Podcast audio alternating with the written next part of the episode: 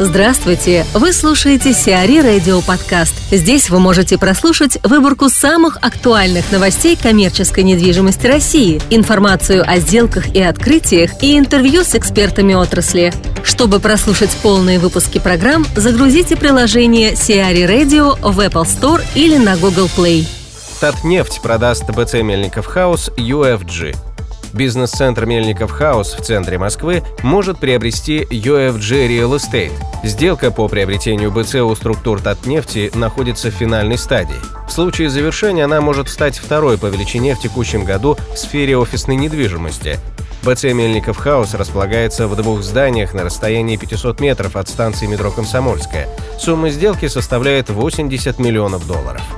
Артур Устимов, операционный директор компании «Актива», рассуждает о рисках инвестиций в зарубежную недвижимость. Сегодня немножко поменялись тренды, да, инвестиций в зарубежную недвижимость. Э, по данным Night Frank, э, в первом полугодии 2016 года э, количество запросов о приобретении недвижимости за рубежом выросло на 12%. Мы в активе считаем, что это в первую очередь связано с тем, что на рынок э, вернулись те инвесторы, которые э, до недавнего времени занимали ожидательную позицию. Потому что ко всем уже приходит понимание, что курс валют э, не вернется более привлекательным значением.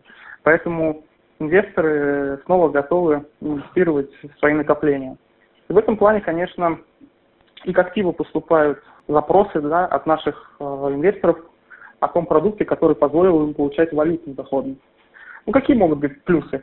Во-первых, само собой, диверсификация. Э, как по стране, э, то есть это зарубежная экономика, другой рынок, так и по потокам, которые тоже представлены в валюте дают плохой способ обезопасить там, активы. Конечно же, у любой инвестиции могут быть риски. Самый, наверное, основной риск – это выбрать не ту недвижимость, которую стоило бы покупать э, за рубежом. Я хотел бы пояснить. Э, как мы знаем, есть коммерческая недвижимость, есть жилая недвижимость. Многие люди, которые хотят вложить деньги, рассматривают в первую очередь жилую недвижимость, поскольку ее больше, она более доступна, а плюс они рассматривают возможность использовать ее в старости как ну, место, в котором они будут жить. Вот. Мотивируясь тем, что пока они там не живут, ее можно сдавать в аренду. А, по факту, что мы видим? Ставки по сдаче жилой недвижимости в Европе в лучшем случае 2-3% в валюте. Но для того, чтобы их еще получить, необходимо платить достаточно высокие налоги, которые а, возникают в связи с фактом владения недвижимостью за рубежом.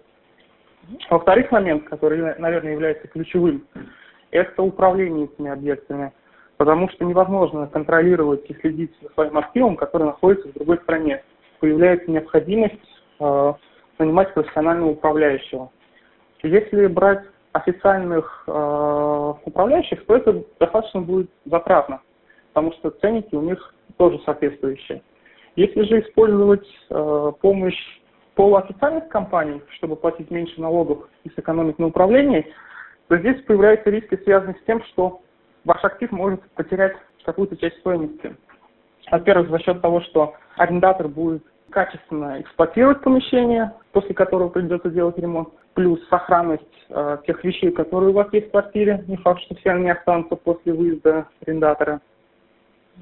Ну и в-третьих момент – это сама чистоплотность э, того, кто является управляющим вашего объекта, потому что они могут привирать о ставках, на которые, на которых сдается недвижимость, плюс могут какие-то месяцы забыть вообще показать арендный доход.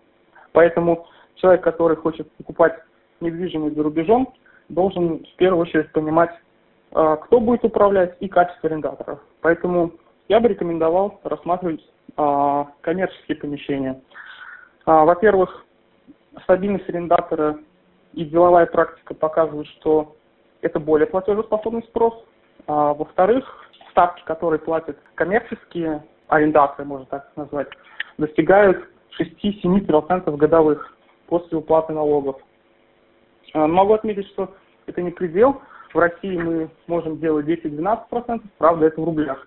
Поэтому каждый, наверное, делает а, свой выбор в пользу процентов. А, могу отметить, что рынок коммерческой недвижимости в России и за рубежом тоже различается. Если в России большую часть по эксплуатации несет сам арендатор, делает ремонт за свой счет, проводит там необходимые какие-то доработки фасадов под свои стандарты, то в Европе практика показывает, что большинство собственников сами обязаны следить а, за своими объектами и подстраиваться под арендатора. В этом плане это тоже добавочные косты. Коммерческая недвижимость за рубежом позволяет получать выручку в виде валюты, которая в случае каких-то колебаний может покрыть э, вот эти затраты. Принятие решения о том, покупать э, российскую недвижимость или зарубежную, зависит от многих э, факторов, начиная от потребностей инвестора в поток и заканчивая в целом уровнем доверия к экономике к стране. Вот. Но в любом случае мы понимаем, что в России уже пик кризиса прошел, и постепенно уже появляются первые сигналы, что рынок оживляется. И, наверное, более правильно сейчас сфокусироваться на том, чтобы э, зайти внизу рынка, да, на ожидании его будущего роста именно в России. Кто хотят э, инвестировать в коммерческую недвижимость за рубежом, э, больше изучают риски, связанные с правовыми и бизнес-обычаями именно в той стране, в которой инвестируют. А плюс продала долг Orange Development. Компания ООО «А плюс Девелопмент» продала долг экс-инвестора реконструкции конюшенного ведомства ЗАО «Оранж Девелопмент». Правоприемником требований «А плюс» стала ООО «Плаза Лотос Групп», принадлежащая директору «Оранж Девелопмента» Ольге Смирновой и связанные с его владельцем Михаилом Зингаревичем. В деле о банкротстве инвестора, инициатором которого выступала «А плюс», также участвовали компания «Электрон» с требованиями на 8 миллионов рублей и «Трансэкострой» с требованиями на 210 тысяч рублей. Долг «Оранж» перед «А плюс» составлял 55,6 миллиона рублей и около 4 миллионов рублей процентов по задолженности. Blackwood будет сотрудничать с AFI Development. Компании Blackwood и AFI Development заключили договор о сотрудничестве. Одним из ключевых проектов AFI Development в настоящее время является строительство клубного квартала бизнес-класса AFI Павелецкая на одноименной набережной в Даниловском районе Москвы. Blackwood займется реализацией площадей проекта.